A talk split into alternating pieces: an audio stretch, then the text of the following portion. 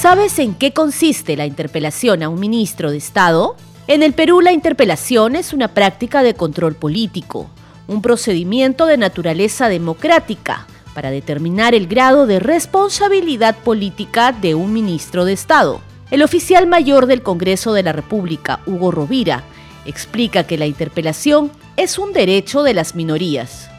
La moción de, interpelación tiene dos partes. Primero, una vez que la presenta, ¿Ya? se da cuenta en el Pleno y se dice, se ha presentado una moción de interpelación, ¿no? Por los congresistas tal, tal y tal, a tal ministro por tal razón. Y de ahí, en la sesión siguiente, o sea, hay que levantar la sesión, en la sesión siguiente se eh, discute la admisión de la moción de interpelación.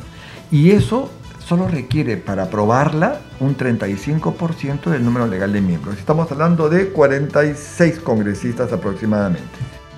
El día señalado para la interpelación, el ministro o ministra debe responder un pliego de preguntas.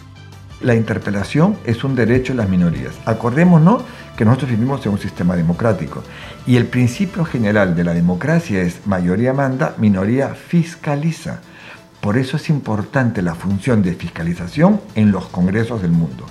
Porque mientras la mayoría gobierna, la minoría está viendo qué cosas lo que hace para ver, oye, te equivocaste en esto y utiliza sus mecanismos. Lo invitan a informar, lo interpelan, lo censuran, forman una comisión investigadora para un tema determinado, por un tiempo determinado.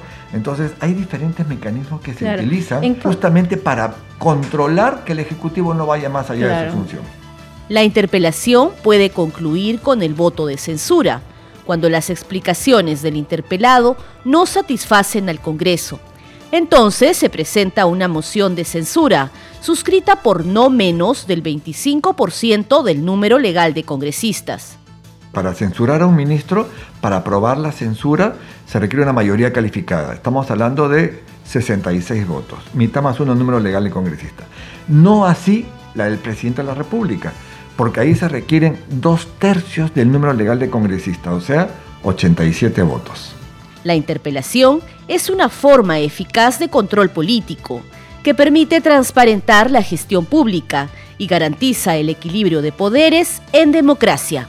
Informó Perla Villanueva, Congreso Radio.